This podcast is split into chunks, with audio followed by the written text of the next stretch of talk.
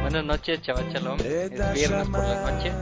Sean bienvenidos a un nuevo programa, el programa número 52 de la serie Maravillas Escondidas en la Torah, desde el norte de México, desde la página buscandoloescondido.com.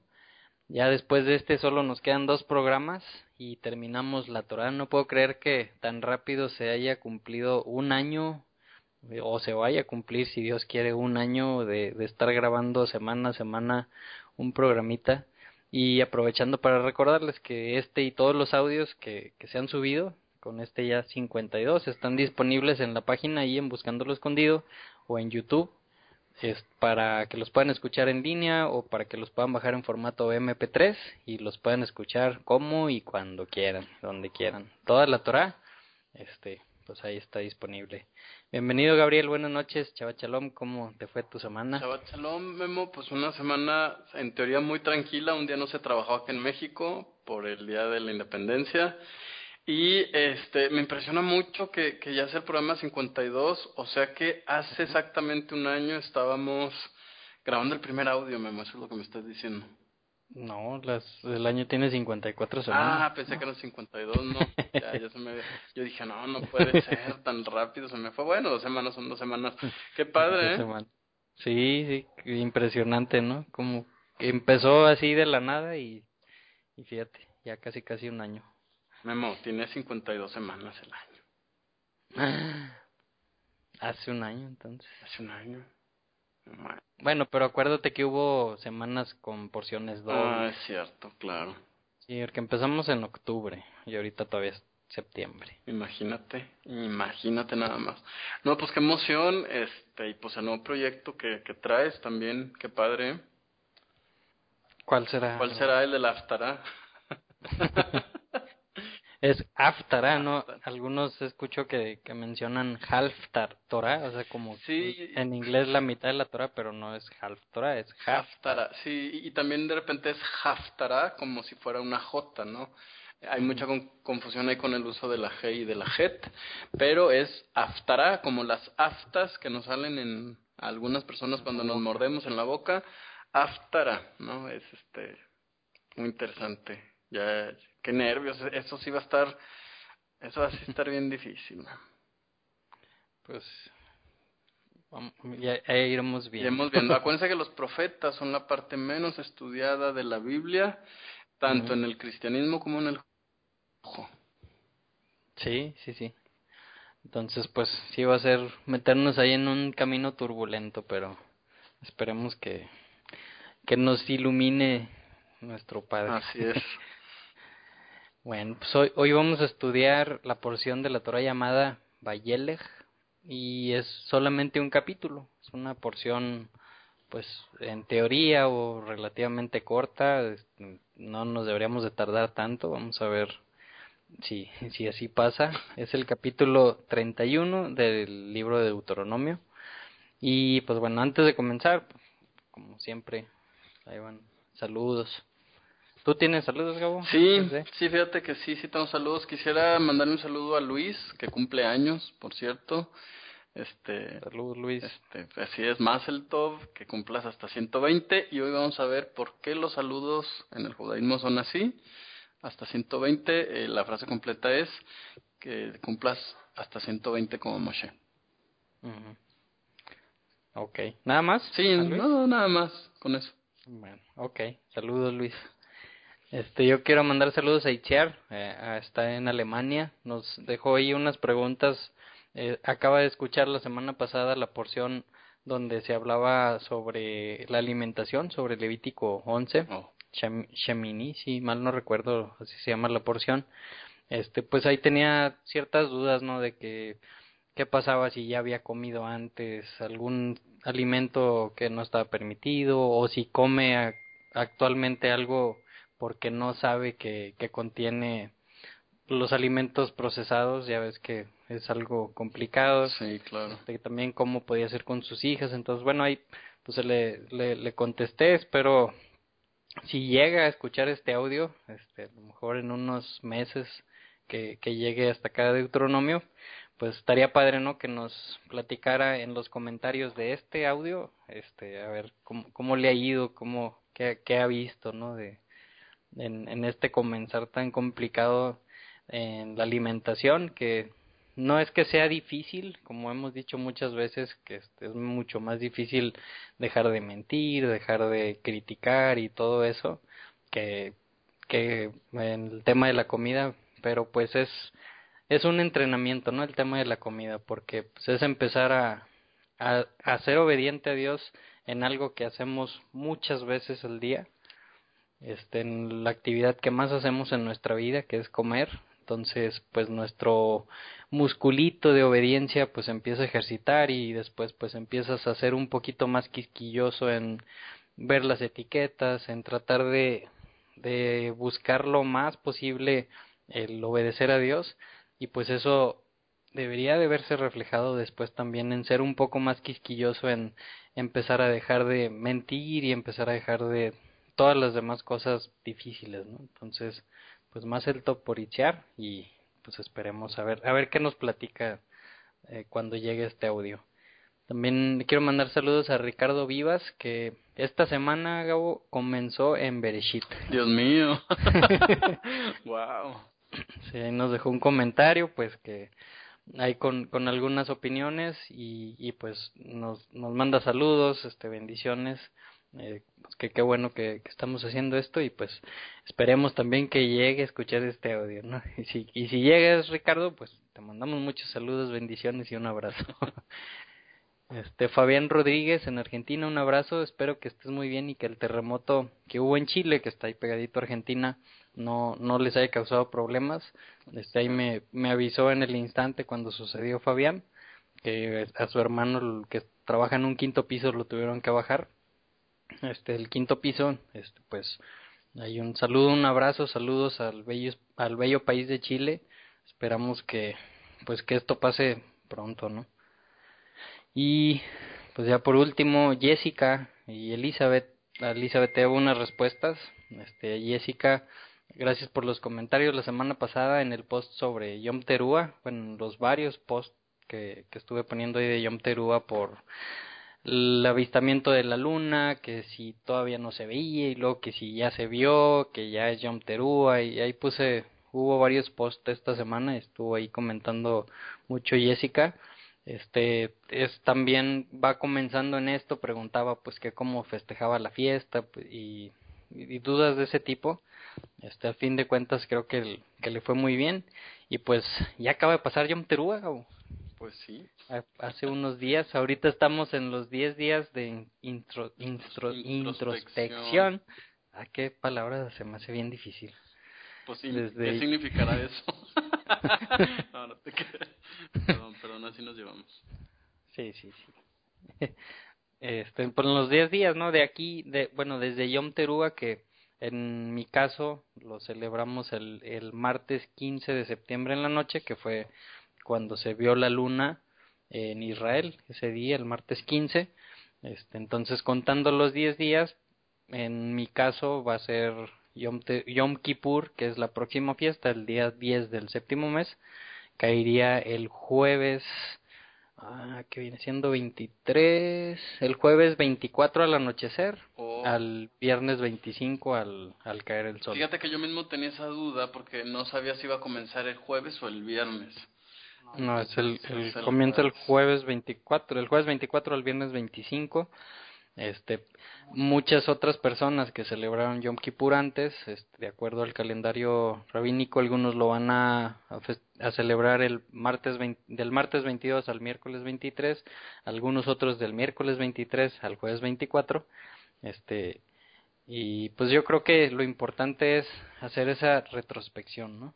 O introspección, ver qué pues en qué estamos fallando y, y fíjate que, qué interesante se me hace, Gabo, que si, si seguimos este, esta costumbre de estar dándole la vuelta a la Torah año por año, cuando llegamos a esta fiesta es cuando ya casi estamos terminando de, de haber estudiado otra vez toda la Torah, ¿no? Entonces, como que se me figura que el estar estudiando la Torah todo el año, pues nos sirve como estar limpiando el espejo para que cuando lleguemos a la fiesta esté bien limpio el espejo y podamos ver todas nuestras eh, nuestras fallas y nuestros todo lo que no está bien, ¿no? Este, porque pues sabemos, ¿no? la Torah es como un espejo. Claro. Sí, sí, definitivamente es muy interesante. Y, y otra cosa que te sucede, digo, no, no sé si tú lo estás viviendo, es, es una preocupación franca, ¿eh? Este, esto respondería, o con eso quisiera yo responder eh, la pregunta que mucha gente hace en cuanto a qué es lo que debo de hacer, ¿no? Normalmente decimos, ok, Yom Teruah, o como la gente lo conoce, Rosh Hashanah, pues es escuchar eh, eh, el shofar, ¿no? Que es lo que normalmente mucha gente ubica.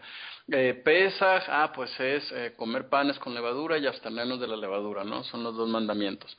Eh, la cuenta del Homer, pues estás contando, ¿no? Y, y, y entonces de pronto viene Yom Kippur y, se convierte en, un día muy especial y muy extraño también porque pues la Torah simplemente dice eh, aflíjanse, ¿no? Entonces, ¿qué, ¿qué, implicará afligirnos? ¿Afligirnos de qué? ¿no? alguna persona una vez me decía que, la expresión también tenía su raíz en, la, en, en el acto de llorar, ¿no? Entonces, de algunas comunidades, al menos cuando yo empecé a estudiar la Torah, me decían, pues es que tienes que llorar, ¿no? Entonces imagínate yo en una reunión donde yo veía gente llorar y yo decía, ¿cómo le hacen para llorar? ¿No? Se pusieron cebolla en, en, los párpados o qué hicieron.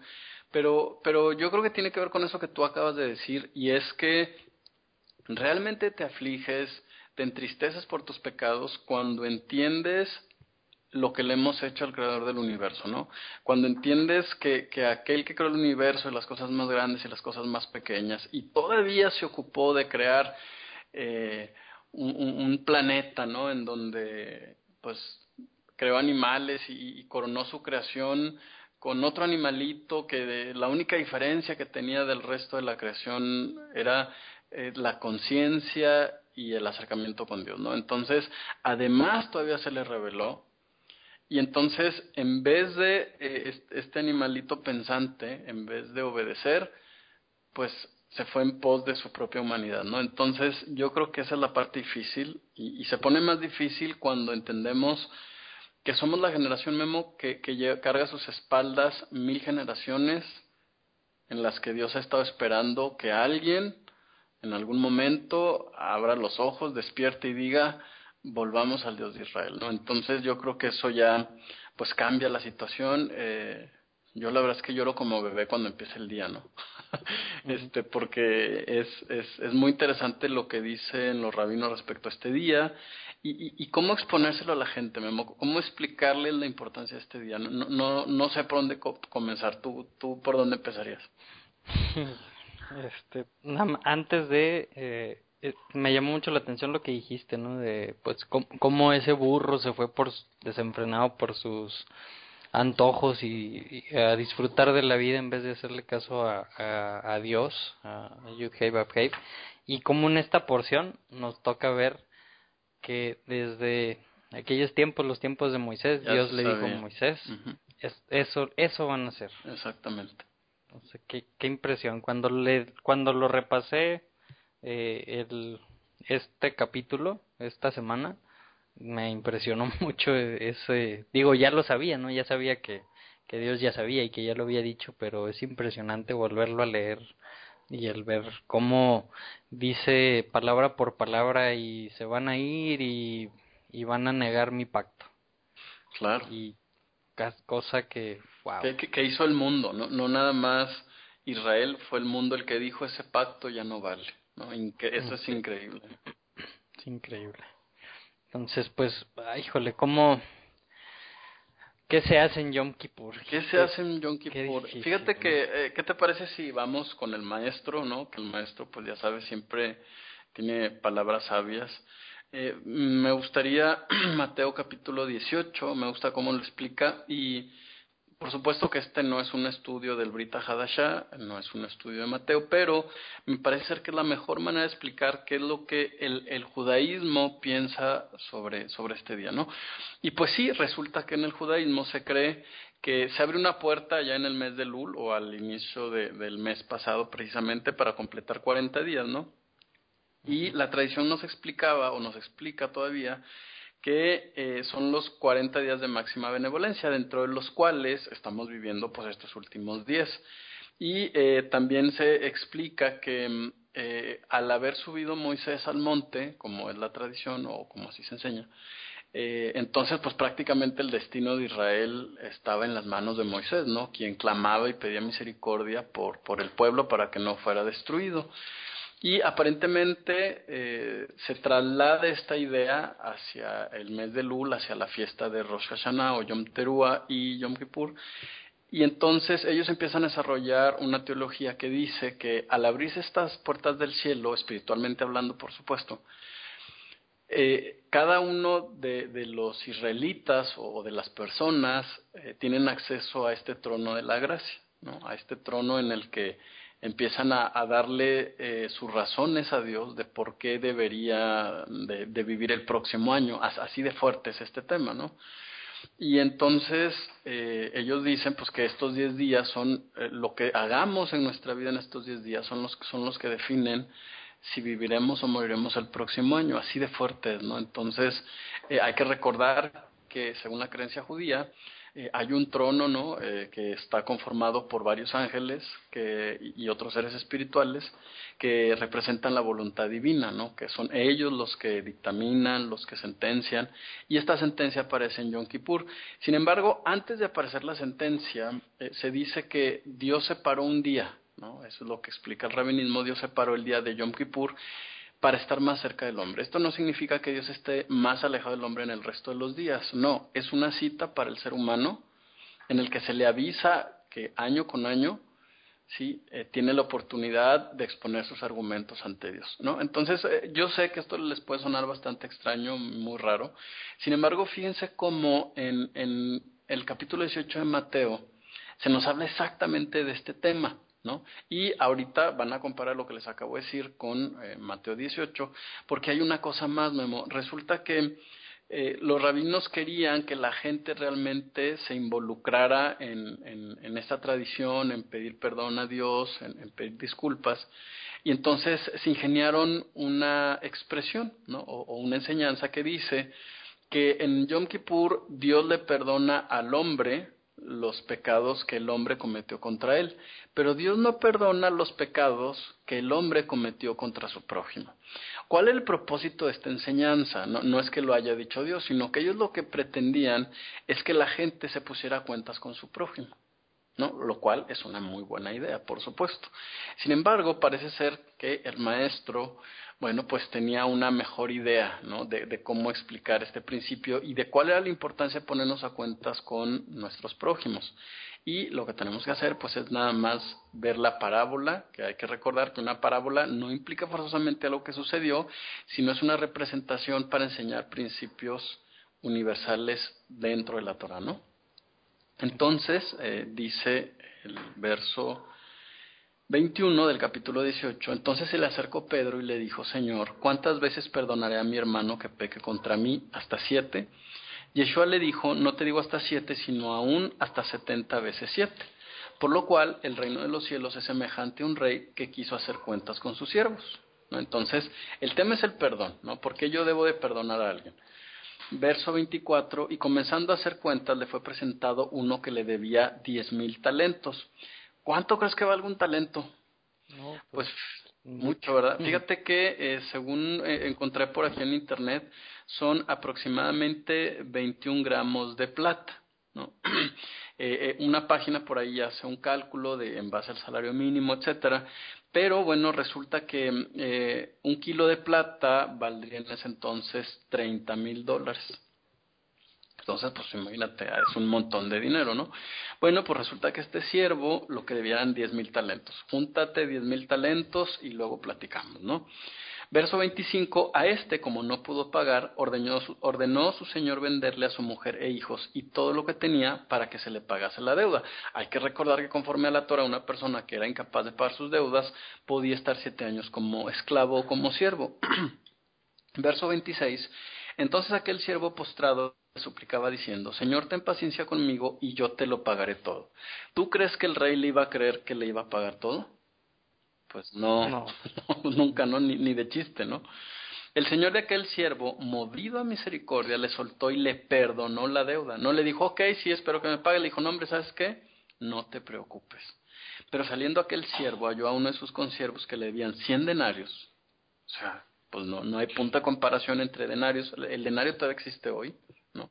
Cinco denarios son como un dólar más o menos. Y tomándolo de él, le ahogaba diciendo, págame lo que me debes. Entonces su consiervo, postrándose a sus pies, le rogaba diciendo, ten paciencia conmigo y yo te lo pagaré todo. Es decir, era el mismo argumento que estaba utilizando el siervo que debía los diez mil talentos. Mas él no quiso, sino fue y le echó en la cárcel hasta que pagase la deuda. Él no se la perdonó. Viendo sus consiervos lo que pasaba, se entristecieron mucho y fueron y refirieron a su señor todo lo que había pasado. Entonces llamándole su señor le dijo, siervo malvado, toda aquella deuda te perdoné porque me rogaste. ¿No debías tú también tener misericordia de tu consiervo como yo tuve misericordia de ti? Entonces su señor, enojado, le entregó a los verdugos hasta que pagase todo lo que debía. Verso 35. Así también el Padre Celestial hará con ustedes si no perdonan de todo corazón a su hermano sus ofensas. Esto nos pone, por supuesto, en, la capacidad de entender cuál es la perspectiva de Dios cuando nos deja entrar a este trono celestial. ¿Quién le debe más a quién? ¿Nuestro prójimo a nosotros o nosotros a Dios? No, pues, pues no, hay comparación, exacto, no cada uno en lo individual le debemos mucho más a Dios porque pecamos todos los días contra él que allá de vez en cuando que alguien peque contra nosotros. Entonces, prácticamente lo que Yeshua está diciendo es necesitas perdonar en Yom Kippur para que seas perdonado. Esa fórmula definitivamente va a funcionar mejor. Entonces, ¿qué hay que hacer? Perdonar. Perdonar, exacto, sobre todo perdonar. Y dice de todo corazón, ¿valdrá el, el, perdono pero no olvido? No. Pues aquí se ve que no, ¿verdad? Porque el otro dijo, no, hombre, no hay problema, no me paguen nada. Imagínate que te perdonan una deuda de ese tamaño. Qué alivio. Qué alivio ha de ser, ha de ser increíble, ¿no? Entonces, ¿tú qué vas a hacer, Memo? A ver, platícame. Ay, pues hay que Perdonar a los que nos ofenden. y pedir perdón también. Pedir perdón con la conciencia de que es la cita especial que Dios preparó para nosotros. Este es el día en el que se ayuna, normalmente en el judaísmo ortodoxo, que no sé si tú vas a hacer eso, eh, no se come ni se bebe agua. Este, hay, hay una parte del judaísmo que dice que somos como ángeles, que no necesitamos comer para estar delante de Dios y además espiritualmente estamos delante de Dios. Yo no estaría muy seguro de esa interpretación. Yo creo que debemos de vernos como somos, somos humanos y, y es exactamente eso, o, a lo mejor es, una, es un muy buen argumento que le podemos dar a Dios, ¿no? Es cierto, nos equivocamos mucho, pero es por nuestra naturaleza. Eh, les recomiendo que se echen una leída ya en Jeremías 31 este, en la sinagoga no se lee la Torah Memo este, este día porque como la Torah trae alegría, eh, normalmente se leen las maldiciones, se lee el libro de lamentaciones también, eh, algunos pasajes del profeta Jeremías, este, pues eso es, en Israel se juntan un día antes a confesar todos los pecados descritos en la Torah en voz alta, todos, todo el pueblo.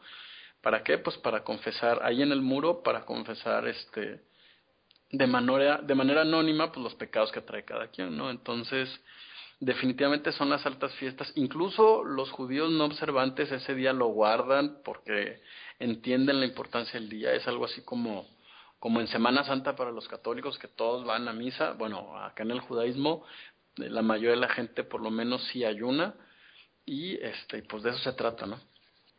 Así es ese tema del ayuno es es un tema que yo creo que genera polémica, no, no en el judaísmo, porque en el judaísmo pues está muy sobreentendido, sino yo lo he, visto que causa algo, algo de problema en, en la gente que, que está estudiando la Torah, ¿no? que no necesariamente es judía, porque no, no se encuentra una relación así muy, muy sencilla que, que puedas decir, no, es que mira, ahí dice, ahí dice exactamente que tengo que ayunar y qué es lo que significa ayunar. Entonces, en, yo, yo sí lo hago y sí, y pues lo he hecho ya por varios años, este, junto con mi esposa. Ahorita, por ejemplo, mi esposa está embarazada, las mujeres embarazadas, las personas que, que tienen alguna enfermedad, pues se recomienda que mejor no hagan un ayuno porque pues es lo más importante es preservar la vida, este que no vaya a, a, salir algún problema por ese ayuno. Este y, y yo con las personas que se acercan y me preguntan, aunque van empezando, este que quieren guardar la fiesta y, y me preguntan sobre ese tema, lo que les digo es lee y, busca todas las referencias que puedas encontrar y si tú entiendes que eso es lo que tienes que hacer, hazlo.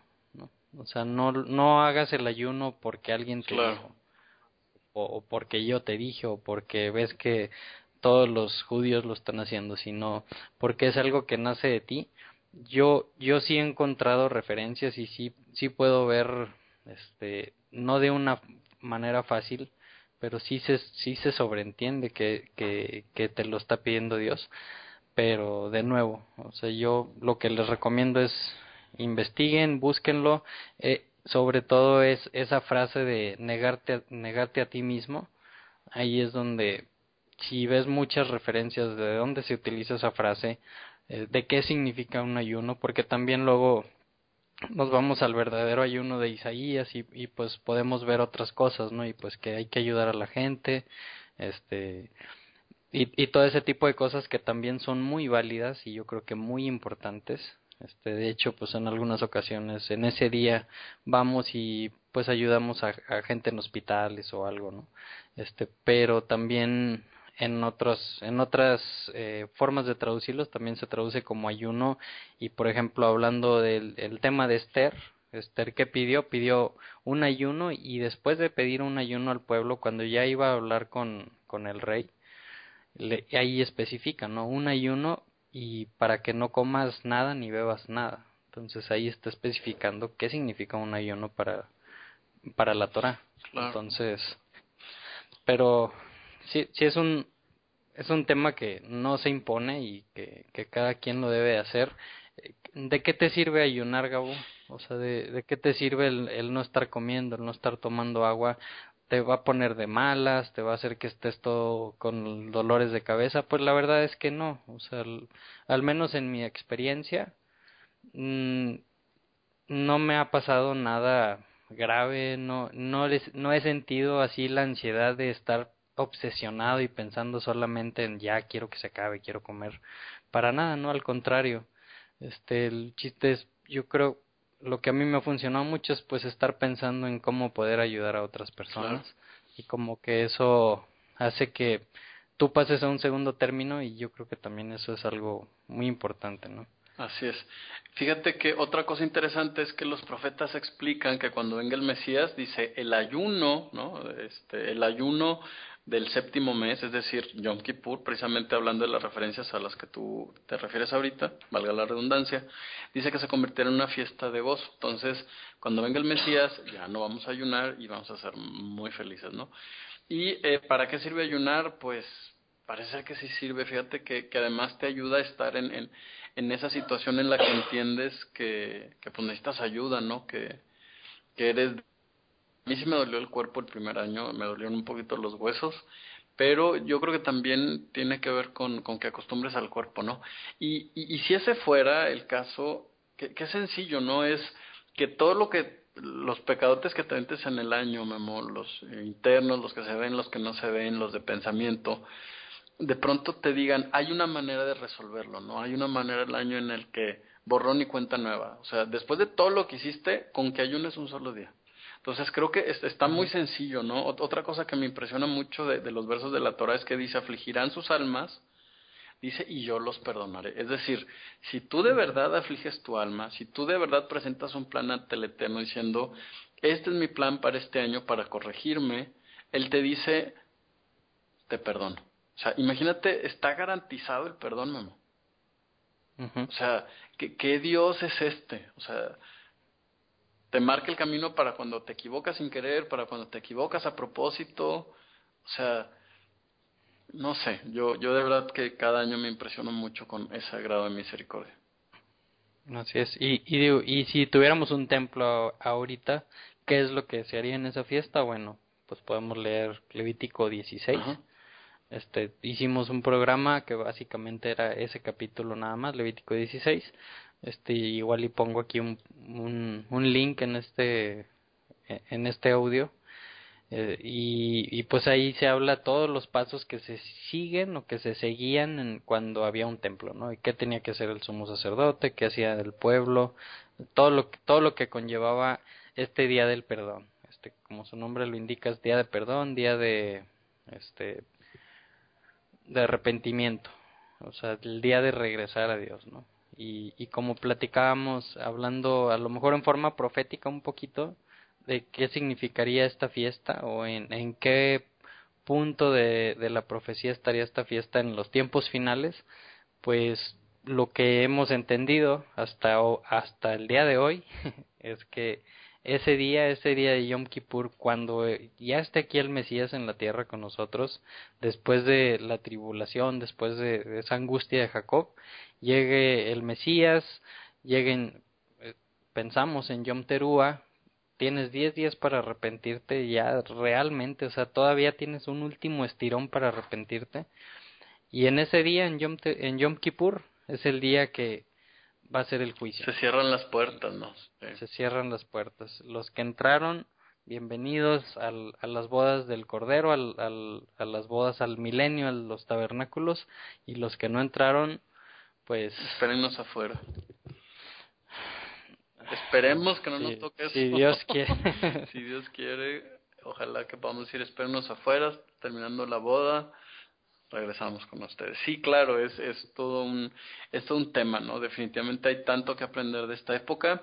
Eh, alguna otra referencia pequeña sería es eh, Apocalipsis, allá por el capítulo 6, 5, después de hablarle a las diferentes comunidades, que en realidad parecen ser una progresión histórica de lo que le pasaría a, a la comunidad este, pues, del, del, siglo primero y, cuáles serían las fases de, descubrir la Biblia y todo eso. Prácticamente la historia profética está ahí.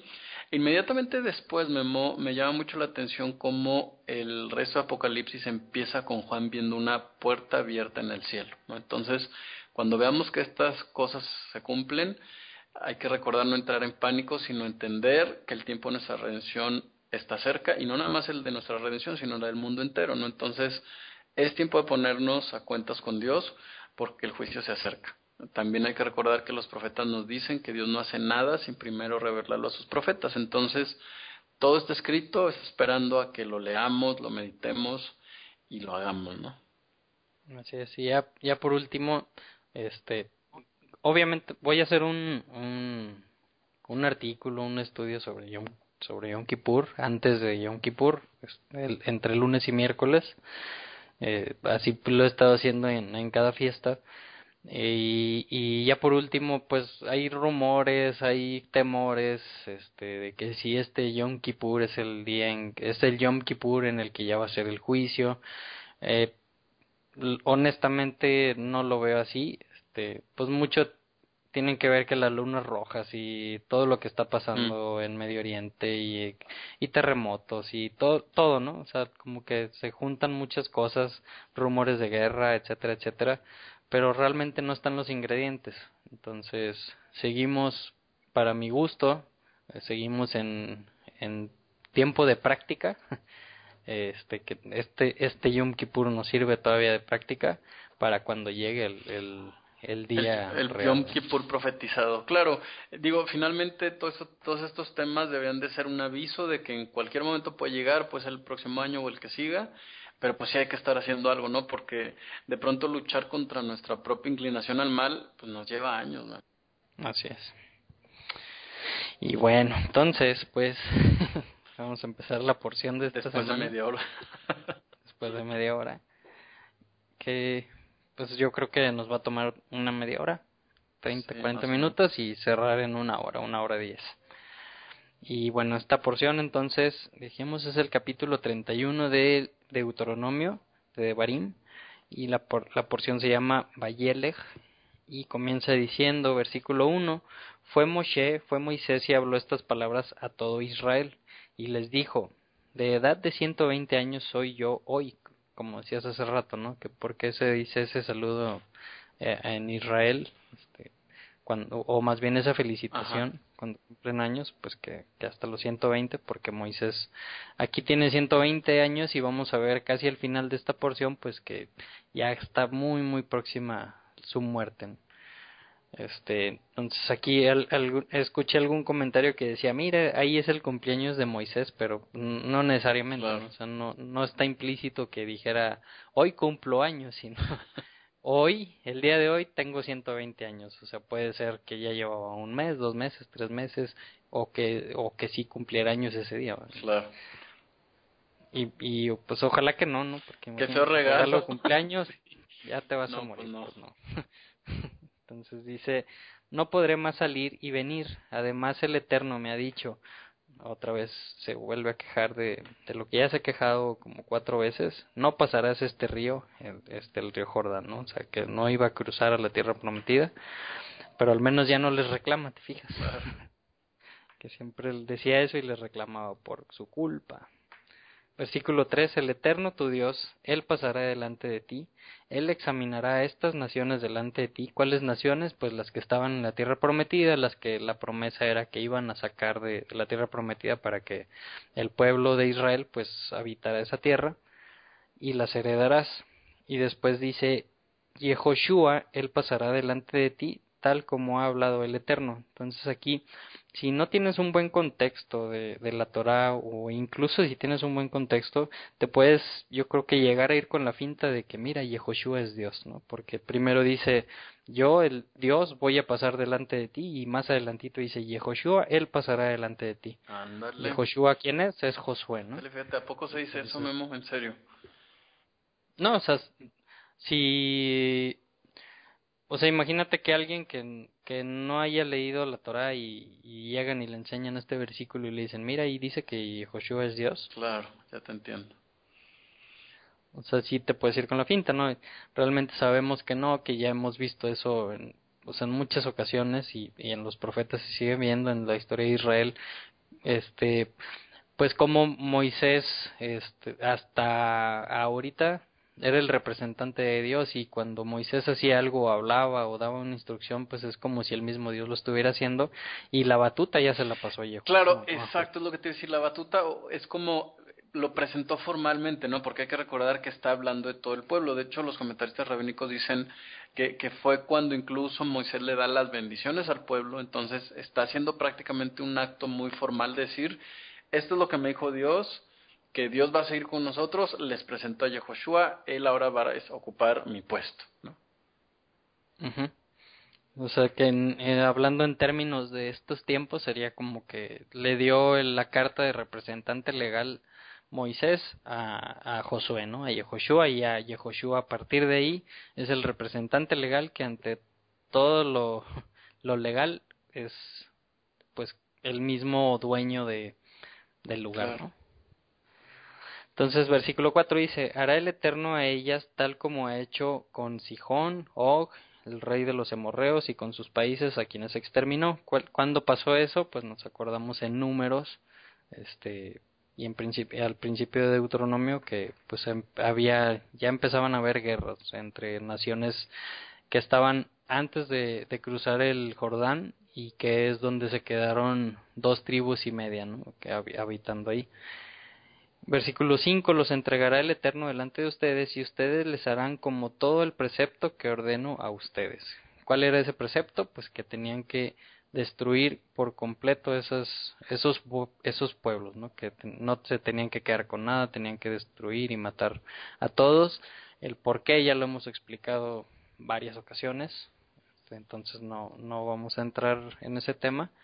Y en el versículo 6 dice, esfuércense y sean valientes, no teman ni tengan miedo por causa de ellos, porque el Eterno, tu Dios, Él va contigo, no aflojará de sostenerte ni te abandonará. Claro, la, pregunta es, y fíjate que hay que tener cuidado con esta expresión, yo veo que se utiliza mucho, ¿no? De pronto eh, se utiliza para decir buenos días.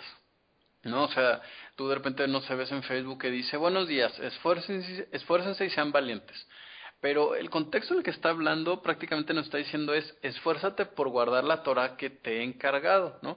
En el libro de Josué esta expresión se va a volver a repetir y no es como buenos días, échale ganas, tú lo puedes todo, vas a ver que todo te va a salir bien, ¿no? Sino que parece ser que más bien eh, eh, la invitación es esfuérzate porque vas a tener que luchar contra tu propia naturaleza. No, no, no veo aquí eh, lucha contra las cuestiones externas, ¿no? Más bien es lúchate, lucha por ser obediente.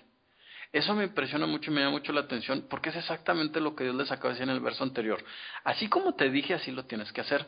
Esfuérzate y sé bien valiente. Sí, si te fijas, eso por supuesto nos cambia el contexto. Entonces, ojo, ¿no? Porque a veces parece una como frase de autoayuda cuando en realidad es una frase de autoculpabilidad.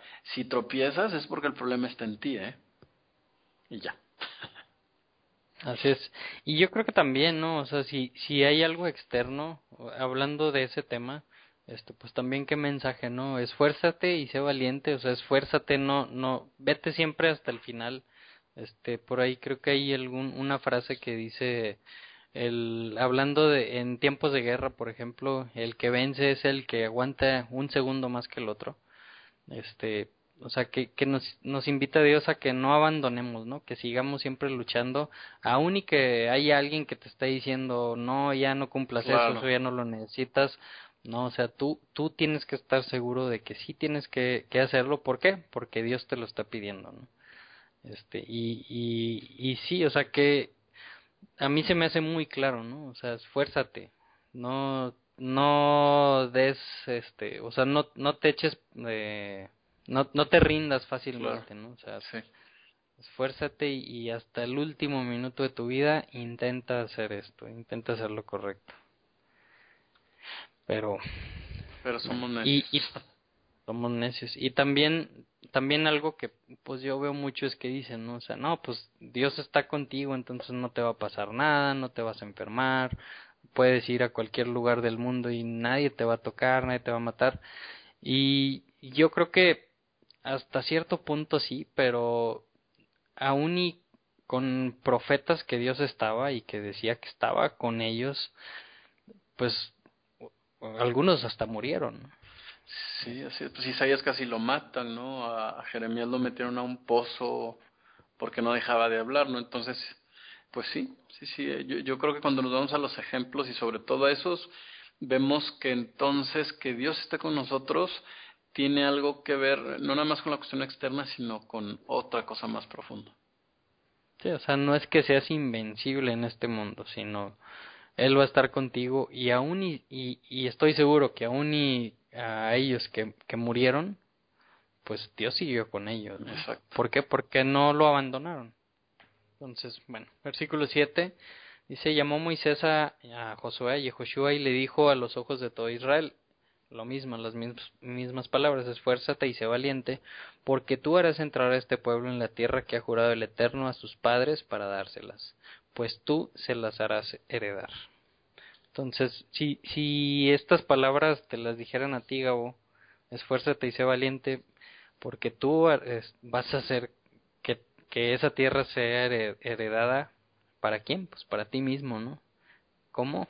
Pues por como decíamos, ¿cómo, cómo, qué tenemos que hacer para obtener las bendiciones de Dios tan, ese tema tan, tan largo de las bendiciones y todo pídelo y será tuyo, tú lo mereces y eres, ¿cómo, ¿cómo se dice? El, eres heredero. Eres heredero y coheredero, ¿no? También te dice. Entonces, pues tú nada más pídelo y pues no es, ese no es el tema, ¿no? O sea, platicamos la semana pasada cómo, cómo puedes obtener bendiciones, pues obedeciendo a Dios. ¿Por qué? Porque todas las instrucciones que Dios nos está dando son para que te vayan bien para que tu cuerpo esté bien, para que estés bien con las personas, esto, o sea, todo lo que nos está pidiendo Dios que hagamos es simple y sencillamente para que nos vaya bien. Entonces, tiene toda la lógica del mundo que si lo obedecemos, nos va a ir bien y vamos a tener esas bendiciones tan tan deseadas. Sí, y sobre todo para el pueblo que está deseando establecerse en una tierra, vienen de una esclavitud lejana que ah, ya habían pasado 40 años y le dicen, bueno, acuérdate que yo te dije que si obedeces vas a ocupar la tierra, entonces eh, esfuérzate y sea valiente en obedecer para que puedas ocupar esa tierra, ¿no? Y, para que la tierra te dé su fruto y, pues todo, ¿no? Todas las bendiciones que ya hemos visto. Así es. Entonces, dice el versículo 8, le está diciendo Moisés a, a Josué y a Joshua esto, ¿no? Y esfuérzate y sea valiente, versículo 8, el Eterno irá delante de ti, Él estará contigo, no aflojará de sostenerte ni te abandonará, no temas ni tengas miedo, ¿no? O sea, se lo vuelve a, a recalcar.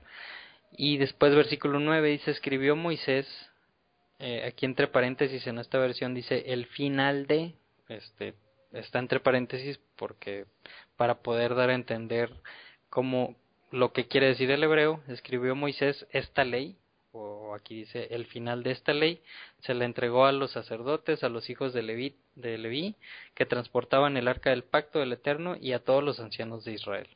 Entonces aquí pues es un verso importante este versículo 9 del capítulo 31 porque pues en algunos círculos eh, de, de, personas muy estudiadas dentro del judaísmo y del cristianismo y de, varios otros lugares, pues dicen que no necesariamente Moisés escribió toda la Torah, este, que algunas partes las escribieron algunas personas, otras otros, otros dicen que pues es ciencia ficción, este, o algunos otros dicen que eran cinco grupos, un grupo escribió cada libro de la Torah, y pues aquí al menos si si yo por ejemplo me digo que creo en la Torah y creo en la palabra de Dios y que la Torah es la palabra de Dios, bueno, pues aquí el versículo 9 me está diciendo y reafirmando que Moisés escribió la Torah, ¿no? Entonces, versículo Fíjate, ah, fíjate que me gustaría hacer una aclaración.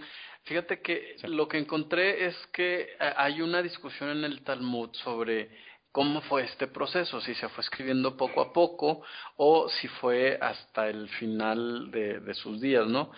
Y eh, pues parece ser que eh, la, el mismo Talmud se inclina a pensar que, este, que se escribieron todos los libros, menos el libro de Deuteronomio, y que en este día en el que él está dando este último mensaje, él eh, dice las palabras y luego él las vuelve a escribir, ¿no?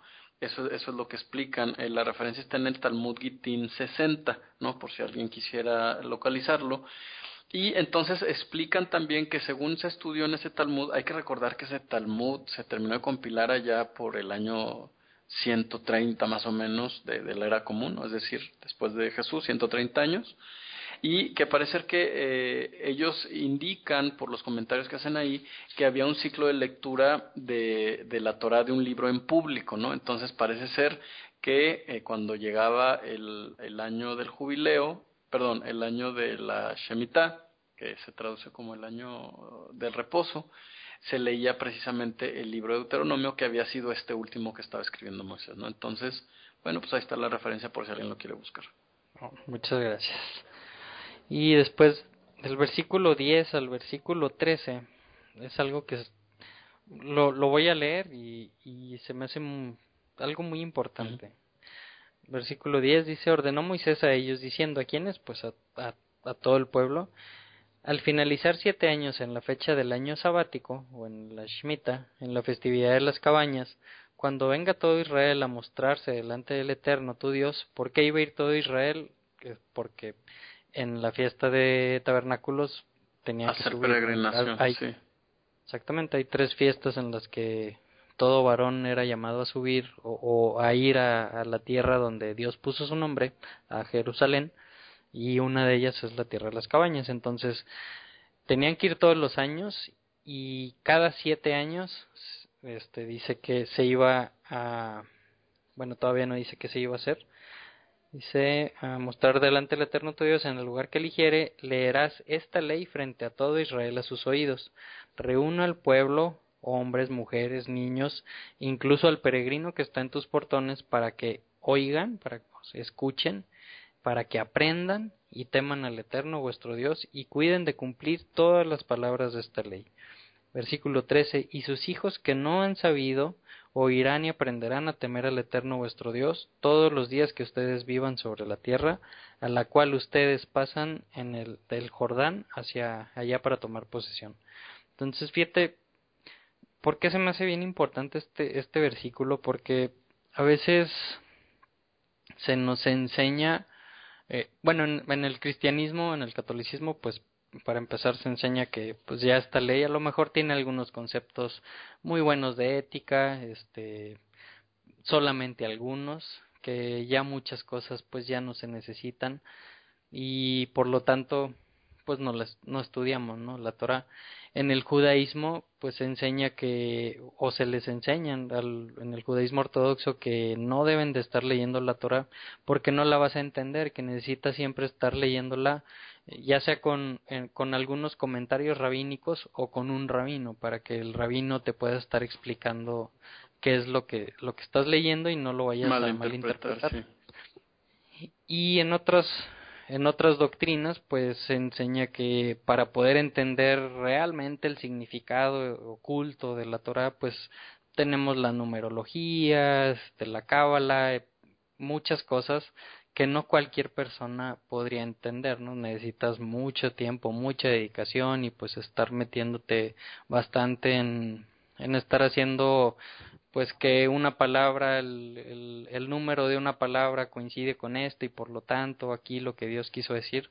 Entonces, yo creo que no estoy diciendo que nada de eso sirva, obviamente todo tiene su, su porqué y su, el, el por qué los, se está haciendo y su significado, pero si vemos aquí, aquí le está hablando Moisés a hombres ganaderos, a hombres agrícolas que no tenían una Torah en su casa, que no tenían ni siquiera una, una Biblia, este, Reina Valera en su, en su casa, en el baño, o, o que no tenían una computadora que pudieran meter ahí, a ver, quiero ver qué dice números 30, ¿no?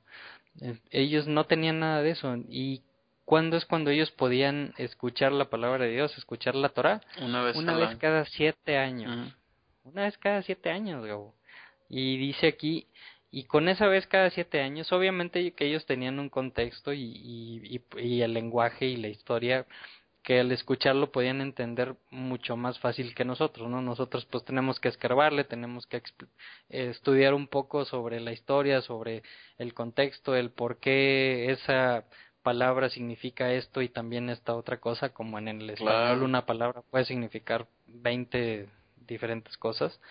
Ellos tenían esa facilidad, ¿no? Pero aún así, o sea, aquí está diciendo que incluso un niño que nunca ha escuchado nada, si es, si tiene ocho años o nueve años y es la primera vez que le toca escuchar la Torah en, en ese séptimo año, la va a entender para aplicarla. Entonces, qué, qué interesante, ¿no? Que como por eso, por eso está escrito, ¿no? Todo, esto no es algo que esté en los cielos para que nadie lo pueda agarrar o abajo en el mar para que nadie lo pueda encontrar. Sino aquí está, es sencillo y el espíritu de la Torah lo, lo debe de poder entender o lo puede entender hasta un niño. ¿no? Sí. Entonces eh, yo creo que eso debe cambiar la forma de, de ver este libro, ¿no? Esta, esta Torah en pues que realmente son instrucciones sencillas y, y, fáciles de seguir. Claro, fíjate que de pronto, Memo, yo siento que eh, necesitamos esa explicación esotérica y difícil, pero es, es porque en realidad nos, nos parece difícil la Torah cuando tenemos capas de interpretación encima. Si, si tú realmente quitas todo lo, lo, que, lo que has aprendido sobre la Biblia y simplemente empiezas a leer y a tratar de entender tal cual está escrito, la verdad es que la Torah es bien sencilla. El mensaje ha sido vamos, si no me equivoco, en el número 26, 27, es obedece, punto. ¿no? Ahora, esto también debería de llevarnos a otra conclusión. Si Dios ha estado repitiendo una y otra vez acerca de la importancia de la obediencia, ¿no? ¿Será casualidad que el mundo ha insistido al mismo tiempo en que, en que Israel deje de obedecer los mandamientos de Dios? ¿En que eso ya pasó? O sea, ¿no, ¿nos hará algún clic? ¿Habrá alguna persona que, que en este momento no está escuchando y diga, no leí lo demás, pero, pero se me hace muy claro esto que acaba de comentar Gabo. ¿No? Es decir, ¿contra quién está luchando Israel?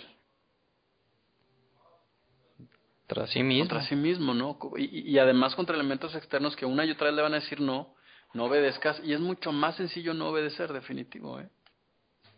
Sí, desde luego. Y, hay personas, ¿no? Que mejor dicen, no, mejor así estaba bien. Sí. me regreso. me acuerdo mucho el, de la película de Matrix. Este, pues, a lo mejor algunos la vieron, Matrix 1. La primerita que hay un, uno de los que son sacados de la matriz de, pues, de esa realidad virtual este y ya está en el mundo real por decirlo de alguna forma y pues en el mundo real no le iba tan bien este la comida no sabía tan rica y era era todo más complicado y que le dice a los agentes o a los robots le dice insértame otra vez en Matrix en ese mundo virtual porque pues bendita ignorancia, ¿no? O sea, es mejor vivir en la ignorancia, sin preocuparme, disfrutando de la comida, de la que sea, de toda la comida, este, haciendo, mintiendo, engañando, este, etcétera, etcétera, a, a tener el conocimiento y decir, chin, no puedo hacer Claro, a tener el conocimiento y la responsabilidad también, ¿no? Porque finalmente ese es el punto, o sea, cuando entiendes que la lucha es contra ti mismo, sí que el factor externo, por supuesto que juega en tu contra, pero no es decisivo, ¿no? Es decisivo lo que tú haces. Entonces, ahí en ese momento dices, híjole, pues la verdad es que, como le dijeron los apóstoles a Yeshua, ¿quién soportará esta palabra? Pues sí. Y ahí nada más, Gabo, el, ese versículo 12 que nos vuelve a decir que escuchan, que aprendan y cumplan todas las palabras de esta ley, es el número 29 de la listita que estamos haciendo. Le apuntamos. 29. 29 como en cinco semanas. Sí, exacto. Y nos brincamos varios, ¿eh? Sí. Ok, versículo 14 Dijo el Eterno a Moisés, he aquí se acercaron tus días para morir. Qué triste, ¿no? A mí, yo, yo me acuerdo que la primera vez que leí la Torah, este, cuando, digo, la primera vez que empecé desde Génesis 1 y empecé pues con todo el proceso y leyendo, pues como que te encariñabas con Abraham y luego moría y luego te encariñabas con Isaac. Bueno, con Isaac no, no tanto porque dura muy poquito su participación, pero con, con Moisés pues es mucha, o sea, todo Éxodo, en Levítico ahí anda, todo en números ahí anda, en Deuteronomio, o sea, pues es muy protagonista, ¿no? En, en todo este transcurso de, estudio de la Torah y pues como que sí se siente, se siente un vacío ya. Claro, sí. y, y, es que además acuérdate que hemos conocido las intenciones, los ideales de Moisés, de que ha luchado, ¿no? Con, contra un pueblo que, que no quiere obedecer y, y de repente viene esto y dices, ¿Cómo es posible? Sí. Pero bueno, pues todo todo por servirse acá. y entonces, bueno, pues no no va a morir en esta porción, pero pues ya casi casi. Entonces dice, llama a Josué, a Yehoshua y preséntate y presenten y preséntense en la tienda de reunión y le ordenaré o sea, Dios le ordenará, lo ordenarán. Entonces fueron Moisés y Josué y Jehoshua y se pararon en la tienda de reunión. Se mostró el, el honor o la presencia del Eterno en la tienda en una columna de nube y separó la columna de nube en la entrada de la tienda. Dijo el Eterno a Moisés, He aquí tú yacerás con tus padres, se levantará este pueblo y se desviará detrás de ídolos. O sea, qué, qué, claro, ¿eh? qué claro, pero también, o sea, imagínate todo lo que pasó, o sea, imagínate que tú eras Moisés Gabo y pues desde el principio que no querías, que no querías, no querías, total fuiste, sacas al pueblo, obviamente siempre pues con siempre lo hizo Dios utilizándote y pasas todos esos años en el desierto con todos los problemas que ya leímos y al final te dice, bueno, ya ya te vas a morir, Gabo, este y pues el pueblo pues no entendió. Qué, duro. sabes que me recuerda otra figura que es eh, Pablo eh Pablo escribe cartas diciéndole a la gente oye este de lo que te expliqué no me entendiste esto corrige aquello y entonces imagínate que después de escribir esas de haber viajado tanto de haber escrito esas cartas dice bueno pues me voy a morir pero hice lo que me tocaba allá ellos imagínate esa situación no Sí, sí, sí, sí que, que, duro y qué difícil, ¿no? Pero estaba escuchando a, a, unos eh, judíos eh, y algunos rabinos y decían cuando les preguntan pues que si en el judaísmo que por qué no se hace proselitismo por qué no se busca que, que la gente este pues se convierta al judaísmo sino todo al contrario no como ya lo has platicado en algunas ocasiones que si vas y les dices oye me quiero convertir tratan de convencerte de que no te conviertas por X, X o Y razones. Entonces ellos no hacen proselitismo y, y me gustó mucho como, como lo decía una persona, decía nosotros, yo, yo me miro a mí como un, un, un hombre, un atalaya, ¿no? Que estaban, los atalayas son los que estaban en las montañas, este, buscando la luna para dar el aviso de cuando se veía el inicio de luna, la, la uñita de la luna, se prendía un, un fuego para avisar a la siguiente montaña y así sucesivamente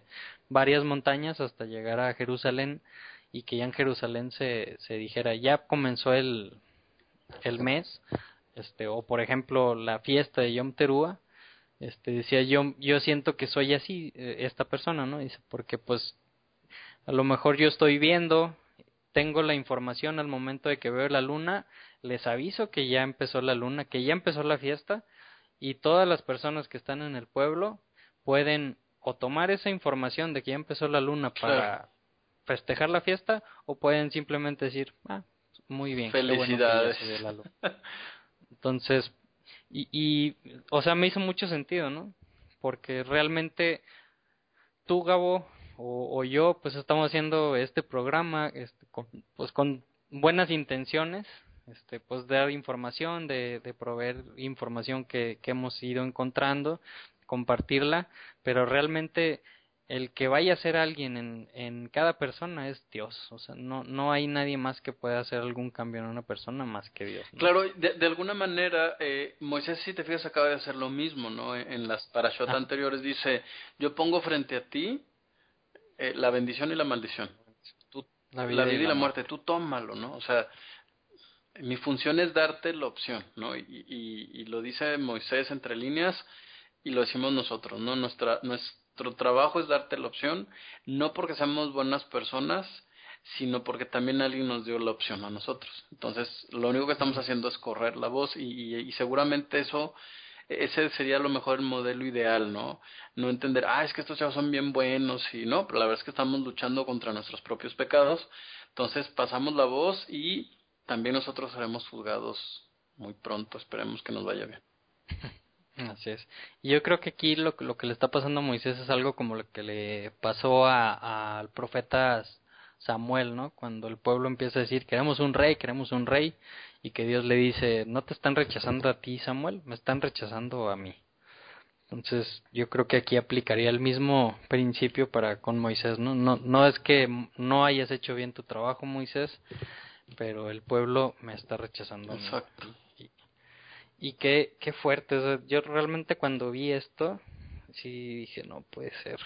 otra vez me sorprende cada que lo leo.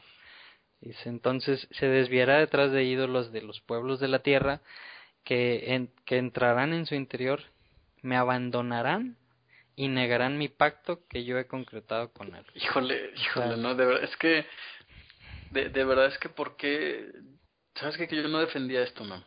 O sea, yo, yo era el primero que decía, el legalismo, no, y hay gente que está volviendo esto, y, y está clarísimo aquí, ellos van a abolir el pacto, no yo. Uh Y luego te dice el, lo que viene en el verso 17 es, ¿por qué no me quedaba claro, no? De pronto, o sea, hay gente que, que nos ataca como, es que tú no has entendido la gracia. No, claro que la entendí, ¿no? Yo la predicaba. ¿no? El uh -huh. momento más, más elevado, ¿no? Cuando realmente puse atención a lo que dice aquí, es tan claro leer el verso 16 y el verso 17, o sea, Chihuahua. Claro, sí, o sea, y, o sea, es que, ¿cómo, cómo, ¿cómo negarlo, no? O sea, ¿cómo decir, no, es que esto ya no, si está tan claro que Dios dijo, lo, los, se van a ir por otro camino y van a negar mi pacto. ¿Y qué es lo que está pasando ahorita en el mundo? Desde hace no sé cuántos, muchos años, años. Se está negando el pacto. Claro. O sea, eso ya no. El, esa palabra negar el pacto puede ser invalidar, se, se, traduce también como anular, como negar. es la palabra Behefer.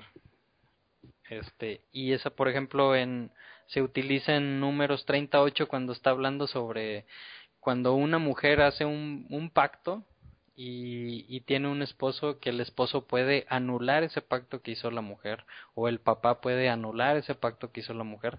Es esta misma palabra no o sea nos habla de precisamente que que puedes anular o invalidar o decir si la mujer dijo blanco al anularlo dices no no es blanco es negro que es lo que pasa ahorita no yo digo que sí la Torah sigue vigente y mucha gente dice no ya no sigue vigente, ¿no? Es, eso es anular o eso es invalidar la Torah. Y en el Mateo hebreo, eh, el, el Mateo de Shentov, en el versículo 5, capítulo 5, versículo 17, cuando está hablando Jesús y Joshua sobre las sobre la ley, que dice, no he, no he venido a abolir la ley, es usa esta misma mm. palabra, de jefer, o sea, no he venido a invalidarla, no he venido a abolirla, no he venido, no he venido a negarla. Hablar contra ella, ¿no? O hablar lo contrario a ella también podría ser. Ajá, entonces, o sea, realmente si, si vemos el hebreo está muy muy claro que Jesús en ningún momento está diciendo que vino a negarla como o a abolirla como se nos enseña, ¿no? Obviamente que si sigues leyendo ese ese capítulo 5, pues te das cuenta de que es incongruente el decir que Jesús vino a, abolirla o, porque que él ya la cumplió y ya por eso ya no ya no hay que seguir cumpliéndola. Si sigues leyendo el capítulo, pues te das cuenta que dice pues que ni, nada va a pasar, que hay que respetar y seguir hasta el más mínimo puntito de la ley. Claro. Entonces, pero pues sí, o sea, sí, sí me dan me da, no sé, tristeza, me siento algo en mi panza cuando leo esto. No, entonces sí has de sentir mucho. no, te O sea, porque tengo mucha panza, dices. no, no, está flaquito, mi amor, está flaquito. Sí, pero definitivamente es un tema, ¿no? Es un tema y pues sí, y sobre todo en las fechas a las que nos acercamos, pues esto está hablando directamente a nosotros, ¿no? Porque también cuando transgredimos la Torah, cuando no vamos por el prójimo, también estamos invalidando este pacto, ¿no? Entonces, eh, esto no es algo otra vez de ellos, no es algo que ellos no hacen, es algo que no hacemos nosotros, ¿eh? Todos. Entonces, versículo 17, ¿Qué pasó? ¿Qué pasa cuando lo abandonan y cuando se niega ese pacto? Versículo 17. Entonces encenderá mi furia contra él en aquel día. Los abandonaré, ocultaré mi rostro de ellos siendo consumidos.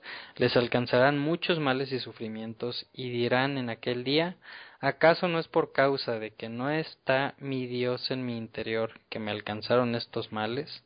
Pero yo habré escondido mi rostro en aquel día para causa de todo mal que ha hecho el pueblo porque se dirigieron a ídolos extraños. O sea, ¿qué pasa ahí? Pues lo que pasa en Oseas, ¿no? Que se divorcia Dios de, del pueblo. No, ¿y dónde están los milagros públicos, mi ¿No? ¿Dónde están los milagros que se hacían a, la luz de todo un pueblo, no? No había lugar a dudas de que un milagro se había hecho. Entonces, ¿dónde está ese Dios, no? Hoy, hoy por, ¿por qué no, no se abre el mar frente a todos, frente a las cámaras de televisión, de radio, este, porque no es así, ¿no? Digo, hay rumores, ya hay noticias, pero, pero no hay, no hay un evento definitivo que nos haga constatar que Dios está con un pueblo, ¿no? ¿Por qué? Porque él ha decidido ocultar el rostro. Entonces, yo creo que ese es el punto de la fiesta que viene, ¿no? Entender que, que somos nosotros los causantes de, que Dios haya ocultado su rostro, que Dios diga, ok, quieres hacer las cosas por ti mismo, hazlas para que veas cómo terminas. Versículo 19, entonces hará es que escriban para ustedes este cántico. Y este cántico lo vamos a ver la próxima semana. Dice, y lo enseñarás a los hijos de Israel ponlo en sus bocas para que me sirva este cántico por testimonio sobre los hijos de Israel, porque cuando lo hubieren introducido en la tierra que he jurado a sus padres, que mano leche y miel, comieren, se hartaren, engordaren, ya ves, no tiene nada malo, se di y se dirigieren a ídolos extraños, les sirvieren y me provoquen a, enojarme y nieguen mi pacto, entonces sucederá que cuando le acontecieren muchos males y sufrimientos responderán este cántico delante de él por testimonio. porque no será olvidada de tal boca de su descendencia, pues yo conozco su instinto según como procede hoy, cuando todavía no lo he introducido en la tierra que he jurado. O sea, va a ser ese, ese cántico que es, viene en el capítulo 32, que básicamente pues son las palabras que, que, que ahorita leímos o escuchamos, ¿no? Este, para que no se nos extrañe el por qué después nos fue mal y pues ya no lo está diciendo ahí bien claramente porque se fueron tras otros ídolos, porque invalidaron mi pacto. Versículo 22. Escribió Moisés este cántico en aquel día y lo enseñó a los hijos de Israel. Y yo creo que eso es algo que yo como papá tengo que asegurarme de enseñárselo y de grabárselo a mi hija y a mis, y a mis hijos. Claro que será casualidad que en Apocalipsis precisamente hay un grupo de personas que explica el libro o la profecía que estarán cantando el cántico de Moisés. ¿Será que el pueblo al final de los tiempos decidirá levantar la voz y decir, Dios, todo lo que has dicho lo has cumplido, lo bueno y lo malo, cumple con nosotros tus promesas por el arrepentimiento? ¿Será que vamos a decir eso, mamá? ojalá. Ojalá, ojalá esta sea la generación. Esperemos que sí. Versículo 23. Ordenó a, a Yehoshua, hijo de Nun, y dijo, esfuérzate y sé valiente, porque tú harás entrar a los hijos de Israel en la tierra que he jurado a ellos, y yo estaré contigo. Que prácticamente se está repitiendo lo que le dijo hace rato. Y sucedió cuando terminó Moisés de escribir las palabras de esta ley en un libro hasta terminarlas, y otra vez vuelve a recalcar ¿no? que Moisés escribió este libro de la ley, que ordenó Moisés a los levitas que portaban el arca del pacto del Eterno, diciendo, toma este libro de la ley y colóquenlo al lado del arca del pacto del Eterno, vuestro Dios, y permanecerá allí contigo por testimonio. Entonces, esta Torah, este libro de la ley, no está dentro del, arca del pacto. Creo que ya habíamos tocado ese tema hace varios meses. Está al lado del arca del pacto, ¿no? ¿Dónde? En el lugar santísimo. Porque yo he conocido tu rebeldía y tu dura cerviz. Si aun cuando todavía estoy vivo con ustedes, rebeldes han sido con el Eterno, Imagínate. Entonces, ¿cuánto más lo serán después de mi fallecimiento? Y, y yo creo que sí le pesaba, ¿no? Sí traía un cargo de conciencia fuerte. Lo que pasa es cómo luchas contra la certeza de desobediencia de tus hijos. O sea, digo, te lo pregunto como padre, ¿no? O sea, yo, creo que tú estás consciente que ella, tu hija, por ejemplo, ahorita está pasando por un proceso de aprendizaje, de que está bien, que está mal. Pero, pero te imaginas si e, esas ideas las trasladamos al, al tema de, del matrimonio, del embarazo, o sea, ¿cómo, ¿cómo te preparas como padre, no? Ante la certeza de que, pues, tu hija va a cometer errores, ¿no? O sea, ¿cómo hacerle para disminuir tanto como puedas los errores que ella vaya a cometer? O sea, ¿qué tendrías que hacer hoy, no? Yo, yo creo que es exactamente la misma situación en la que está Moisés que dice, ¿cómo les dejo claro que se van a equivocar para ver si de casualidad cambiamos la historia y deciden obedecer. ¿Qué hago? ¿No? E-, esa es la desesperación que yo veo desde que empezamos el libro de Deuteronomio y que me conmueve, ¿no? Porque detrás de esa desesperación que tiene Moisés también está la angustia de Dios, ¿no? Que, que ya ha dicho en alguna para allá, ¿quién diera que obedecieran? Sí, qué, qué difícil, qué, qué fuerte, ¿no? O sea, me imagino un padre que, que tenga un hijo con un problema de algún tipo de adicción y que pues lo, lo tiene ahí en su casa al hijo y pues no puede dejar la adicción por más que le dice, a lo mejor faltan acciones o a lo mejor falta hacer alguna cosa para que el hijo salga de esa adicción, pero por más que le dices no obedece y no sale de esa adicción, imagínate que cuando el papá ya esté en, en sus últimos días y que diga, no, si no pude lograr que salieras de la adicción estando yo aquí, ahora que ya no esté. O sea, qué, qué fuerte, ¿no? Qué, qué, difícil irte con ese pesar en tu corazón. Que, ¿Quién sabe qué pase ya una vez que te vayas, no? Claro. Este, yo creo que este, pues ya sería, es algo muy diferente, pero pensando en la vida, en los que todavía estamos, qué complicado. Versículo 28. Congreguen a mí a todos los ancianos de vuestras tribus y vuestras policías, pues hablaré en sus oídos estas palabras y pondré por testigos sobre ellos al cielo y a la tierra. Otra vez, testigo cielo y la tierra. Porque yo sé que después de mi muerte habrá de corromperse y se apartarán del camino que yo he ordenado a ustedes, y les ocurrirá el mal al final de los días. Fíjate, está hablando del final de los días. Porque harán el mal a los ojos del Eterno. ¿Crees que tenga alguna relación esto de que se negó el pacto con que les ocurra el mal al final de los días? ¿Alguna relación con ya los, el final de los tiempos y el, todo lo que vaya a suceder? O sea, que las personas que sigan negando el pacto y, ya están en el final de los días sean unas personas que no serán parte del pueblo de Israel y por lo tanto no serán no pertenecerán a ese milenio.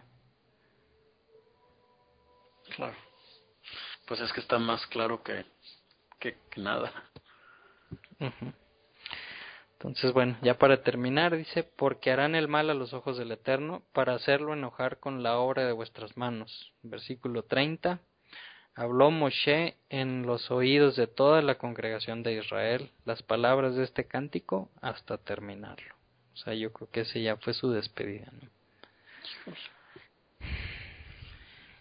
Y pues esa pues también es nuestra despedida. en esta porción. En esta porción. Fíjate que encuentro por aquí también una referencia, Memo.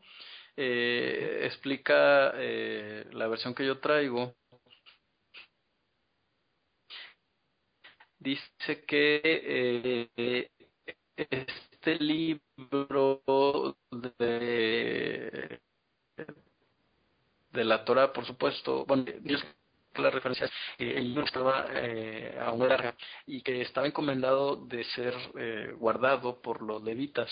Eh, pues sí, estaba afuera del arca, ¿no? Porque de hecho, quien lo encuentra eh, allá en época del profeta Jeremías, es, está en Crónicas 34:14, dice, halló Ilkiahu, el Cohen o el sacerdote, el libro de la Torah de Adonai por mano de Moshe. Es decir, parece ser que este libro eh, subsiste todavía hasta la fecha de Jeremías, cuando él es muy niño.